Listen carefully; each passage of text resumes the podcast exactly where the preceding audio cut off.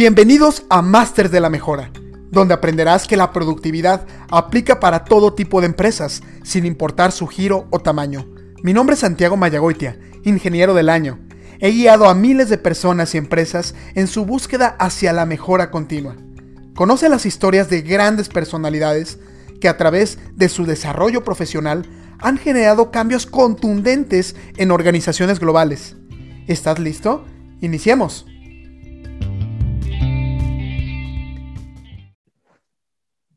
Bienvenidos y bienvenidas a un nuevo episodio de su podcast Los Masters de la Mejora. Y el día de hoy estoy bastante entusiasmado porque le doy la bienvenida a Roberto Pacheco eh, con un tema muy interesante que nos va a platicar en el área financiera. Y bueno, pues primeramente un gustazo, Roberto. Muchísimas, muchísimas gracias por dedicarle este tiempo y poder compartirnos un poco de tu amplia experiencia y sobre todo por poder inspirar a muchos de los escuchas. Hola Santiago, buenas tardes. Muchas gracias a ti por, por la invitación a esta, a esta eh, pues charla que vamos a tener, que yo creo que espero que sea de interés para todos, ¿no?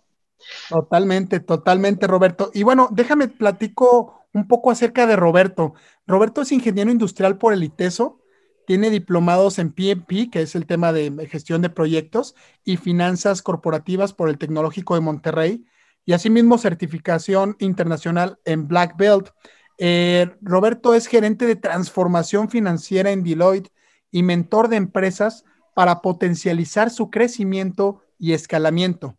Roberto cuenta con más de 13 años de experiencia en consultoría empresarial, mejorando procesos del back office en diferentes industrias y tipos de empresas, como Family Business nacionales y globales.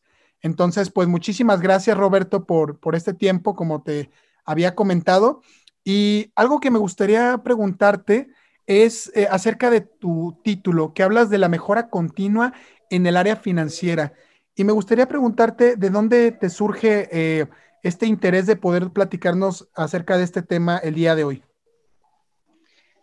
Muy bien, Santiago. Pues mira, eh, el tema que, propuse el día de hoy em, nace un poco de, una inquietud que, yo tenía, pues recuerdo desde que estaba en la universidad, em, que hablábamos de, bueno, los maestros nos hablaban de, la mejora continua y de, de Lean Six Sigma, etcétera. Y la verdad es que yo siempre como que, decía, pues todo esto me suena a, la mejora continua en, en, temas o industrias manufactureras, ¿no? Y yo como que nunca, desde, desde que estaba en la carrera, no me, no me veía en la industria manufacturera, más bien yo me veía como en, pues ahora sí que en, una empresa de servicios, eh, como de consultoría, justamente consultoría empresarial, ¿no? Entonces, eh, no sé si, si a los que nos están escuchando les ha pasado, pero yo creo que muchas veces pensamos que la mejora continua eh, pues está relacionado con términos de la calidad, ¿no? Calidad en la industria manufacturera. Y la realidad es que la mejora continua es toda una filosofía o cultura que, yo creo que se puede ser aplicada en, muchísimos ámbitos, ¿no? Em, seguramente en, otras eh, charlas que has tenido eh, y que hemos escuchado contigo en estos podcasts, pues hablarán de, muchas herramientas y metodologías para, mejorar, pues no solo los procesos productivos, sino también procesos administrativos, incluso eh, temas de servicio, ¿no? Entonces, em, este, esta idea de, platicar el día de hoy de la mejora continua en el área de finanzas, pues justamente como que quiero aterrizar que no solamente eh, nos sirve para ciertas cosas como de la producción y la calidad, eh, sino también con la eficiencia, ¿no? Eficiencia en los procesos y, por eso me voy como un poco al, tema de la mejora continua en los procesos eh, financieros o del back office de las empresas, ¿no? Ahora, Roberto, una pregunta muy interesante que creo que podríamos eh, platicar acerca, eh, y es acerca de, las finanzas. Eh, ¿Cómo se diferencia, y ahorita lo platicabas, que, que se puede realmente aplicar la mejora continua en las finanzas? ¿Cómo diferencias la aplicación de la mejora continua en otras áreas y específicamente ahora en lo que te dedicas en el área financiera? Mira, ¿cómo, cómo se, se, diferencia? Yo creo que parte de, la, de, las herramientas y las metodologías que tenemos em, es lo mismo, ¿no? O sea, solamente hay que darle un, enfoque un poquito diferente eh, en el cómo medimos eh, lo que queremos mejorar, ¿no?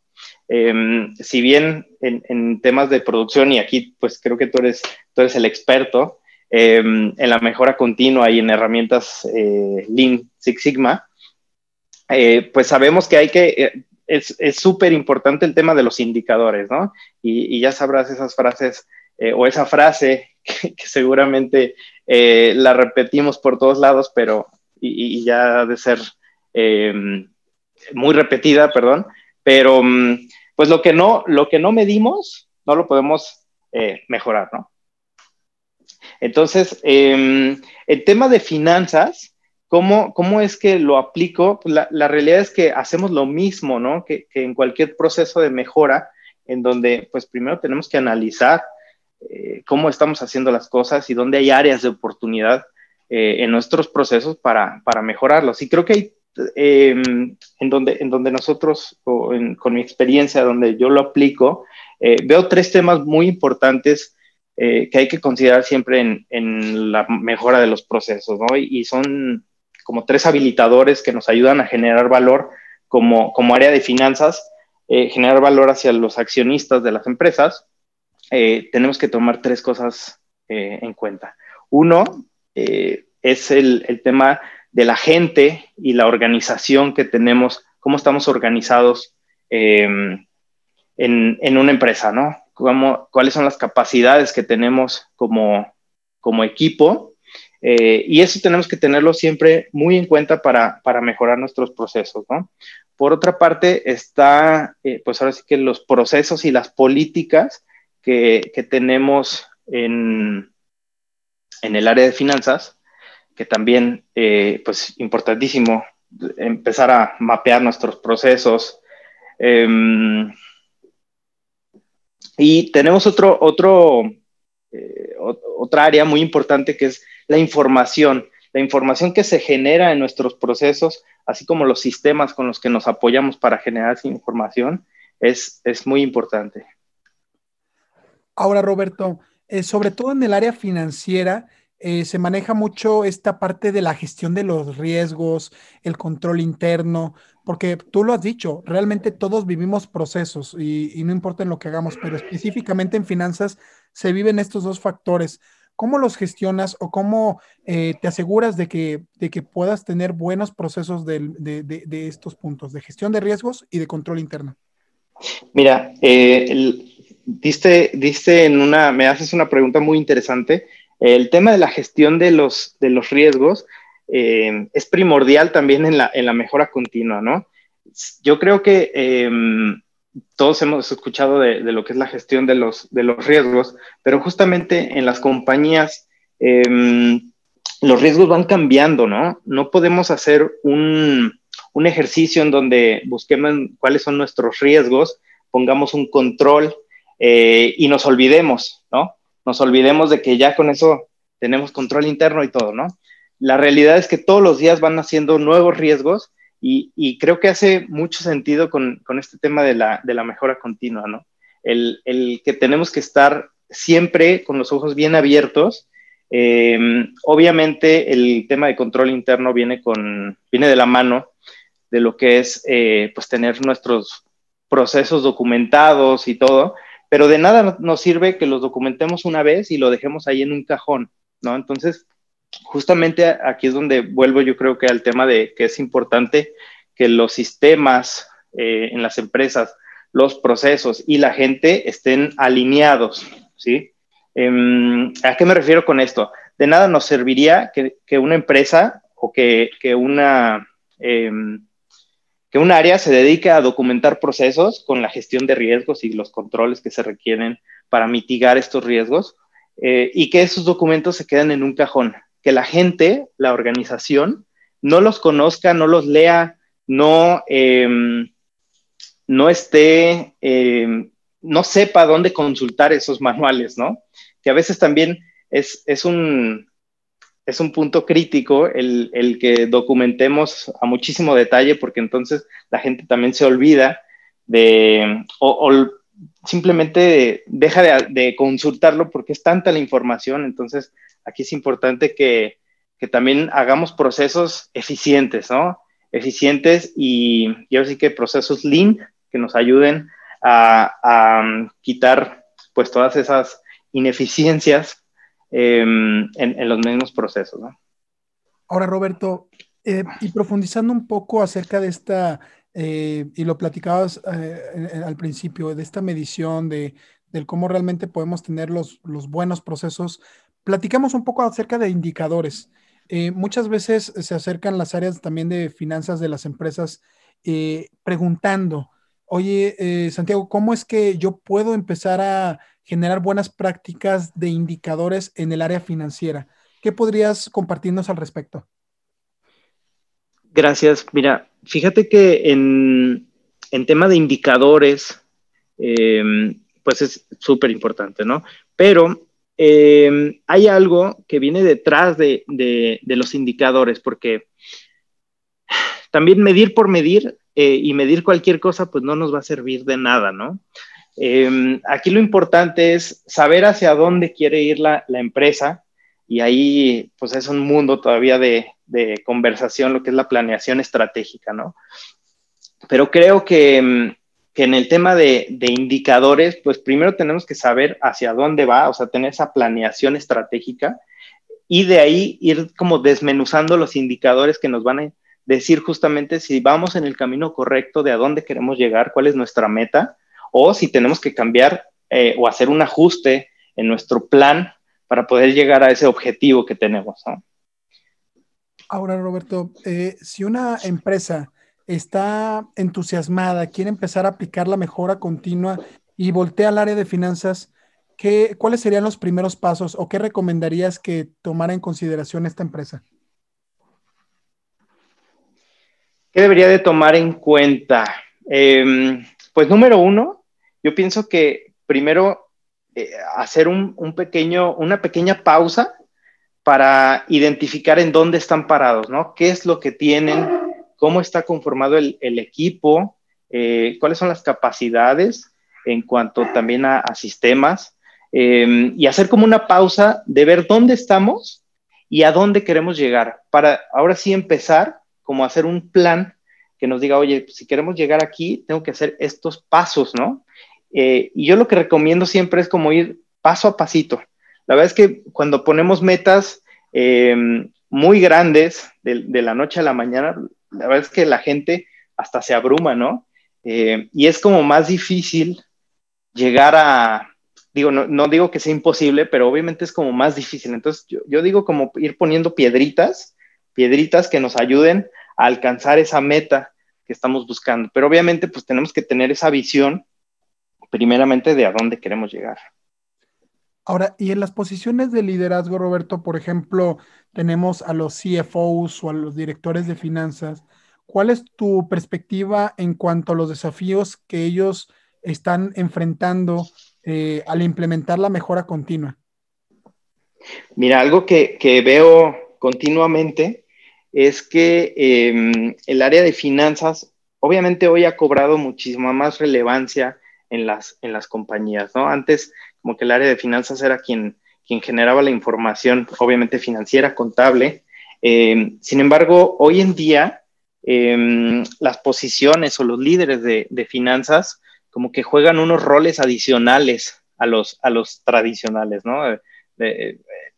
yo, yo, creo que ahora se han convertido más en, en, esta visión estratégica de la compañía y también tienen que ser como catalizadores, ¿no? El, ayudar a otras áreas a, entender, em, hacer entender a toda la organización el impacto em, y, esta mentalidad financiera que debemos de buscar en todas las áreas, ¿no? Eh, me, me, refiero a, por ejemplo, pues a las áreas de producción hay que ver cómo cómo eh, reducimos costos, este, no sé, o sea, hay, una infinidad de, temas que, ahora creo que el, área de finanzas como que empieza a, tomar más relevancia y algunos de los, pues ahora sí que de las dificultades que veo es que muchas empresas, y estoy hablando de, cualquier tipo de, de, empresa y de tamaño, muchas veces tienen estos manuales de proceso que les dicen cómo deben de hacer las cosas y la verdad es que están en unos cajones ahí, este, pues arrumbados, ¿no? Y nadie sabe que, es más, a veces no sabemos ni siquiera que tenemos manuales de proceso. Entonces, creo que, una parte es eh, que no estamos eh, actualizándonos o, siendo, eh, no estamos innovando en la forma de, trabajar, ver cómo somos más eficientes en nuestros procesos. Hay mucha duplicidad de funciones en, en, diferentes puestos que hacen al final de cuentas mismas actividades, pero estamos haciendo retrabajos, ¿no? Porque un área o una persona ya hizo ese trabajo y a lo mejor no sabe que otra persona necesita esa misma información y la están retrabajando. Em, el tema de, por ejemplo, los cierres financieros, cierres contables eh, mensuales, pues muchas empresas están cerrando sus números eh, el día 15, 16 del mes y pues qué decisiones tomas con información que tú ya estás viendo hacia atrás, o sea, estás 15 días atrasado en la información. Entonces, esos son algunos de los retos, creo yo, el, no tener información en tiempo real para la toma de decisiones, el no tener indicadores justamente, hablando otra vez de, perdón, de, indicadores, el no tener indicadores que nos digan vamos bien, vamos mal.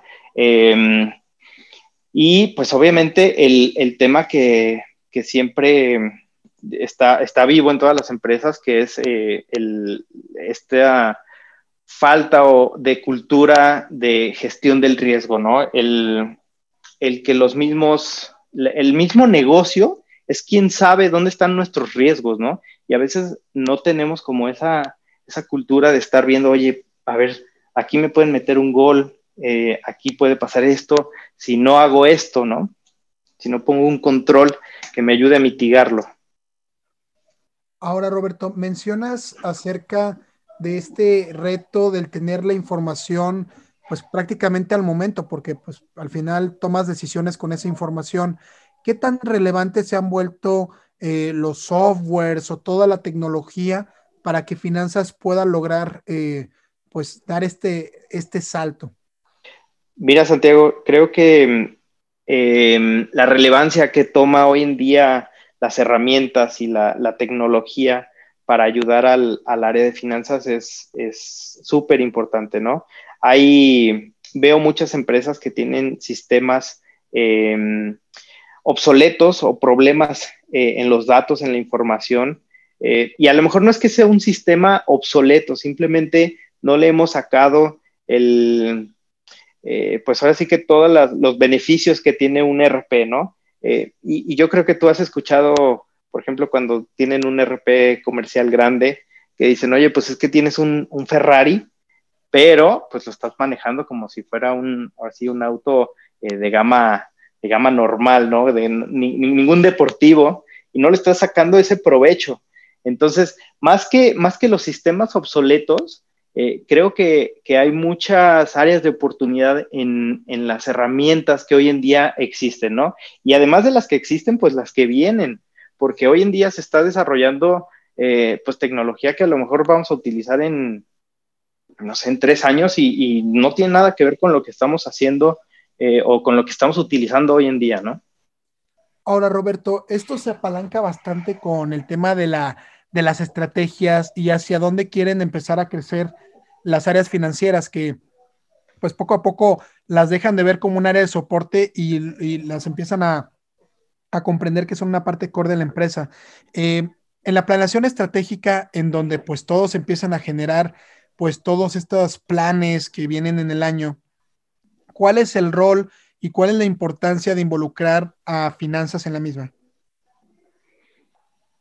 Yo creo que es, em, primordial que, el área de finanzas esté en, esa, en esas reuniones de planeación, ¿no? A final de cuentas, todo lo que, lo que se hace en una empresa nos afecta financieramente, ¿no? Necesitamos recursos para hacer un plan de expansión de una planta, de una nueva sucursal, de un, em, incluso de, llegar a, nuevos mercados, ¿no? Entonces es importantísimo eh, que el área de finanzas tome un rol muy activo en, esta parte de la planeación estratégica.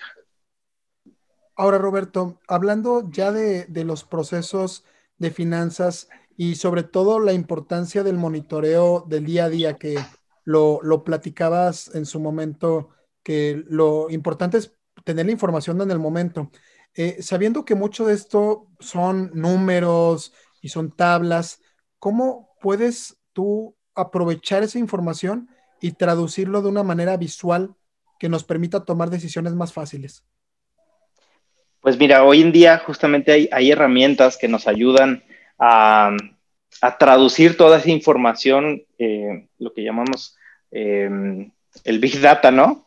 Eh, que bueno, el Big Data va, mucho más allá de la, propia información que genera tu, empresa, pero pues hay muchos, em, em, muchas herramientas, perdón, em, que nos ayudan justamente como a traducir toda esa información en, a lo mejor eh, tableros visuales justamente para, ayudar a tomar esas decisiones que a veces son tan difíciles de ver en números, ¿no? Insisto, creo que es muy importante el, poder traducir toda esa información en algo que sea mucho más digerible para tomar decisiones. Sí, de hecho hay software que no necesariamente tienes que, pagar por él, ¿no? La verdad es que cualquier empresa, sin importar su tamaño, puede dar el brinco al, acercarse al tema de visualización en su información. Sí, así es. Digo, hay, hay muchas herramientas muy buenas, no, no tenemos que, Em, gastar una fortuna en, una herramienta, la verdad es que hay, eh, muy buenas, como dices, gratis. Y pues el, chiste es como ir adoptando esta transformación justamente en, el área de finanzas para meternos más a los sistemas, eh, más a, pues así que a la tecnología y a la, y a la cuarta transformación, ¿no? Fíjate que algo que me llama mucho la atención y creo que es pregunta obligada es, eh, veo muchas veces eh, una desconexión en tema de comunicación entre las áreas operativas y las áreas de finanzas. Y están, ahora sí que eh, totalmente en otro canal en muchas ocasiones, no estoy diciendo que en todas, pero cada quien tiene un enfoque. ¿Cómo poder conectar? ¿Cómo poder asegurar que pueda haber un lenguaje común entre ellos y que pues al final están buscando para ir hacia el mismo lado. ¿Qué, qué le recomendaría, Roberto?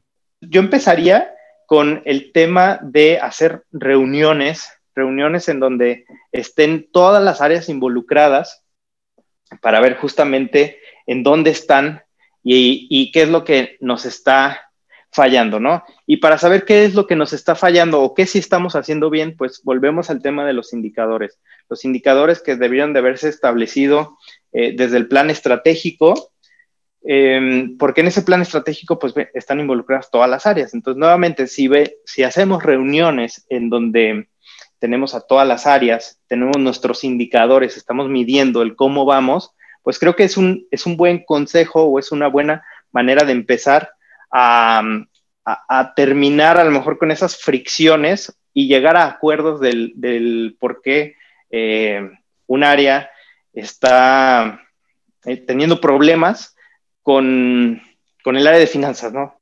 El problema principal es que no hay comunicación, no hay reuniones y no sabemos lo que los demás están, están pensando. Y ahora sí que, pues, las finanzas tienen un lenguaje universal y son los números. Entonces, sin importar el giro de la empresa o sin importar el tamaño, pues es bastante relevante, ¿verdad? Eh, Roberto, una última pregunta que te quería hacer y más bien es como una invitación a que puedas compartirle eh, algún último pensamiento o alguna última recomendación, pues a todos los escuchas que ahorita están entusiasmados tomando nota eh, ¿qué le recomendarías para poder tener buenas prácticas de la mejora continua en el área financiera? El ver em, cuáles son estos tres habilitadores y cómo, cómo estamos ayudándonos de estos tres habilitadores que, les llamaba hace ratito.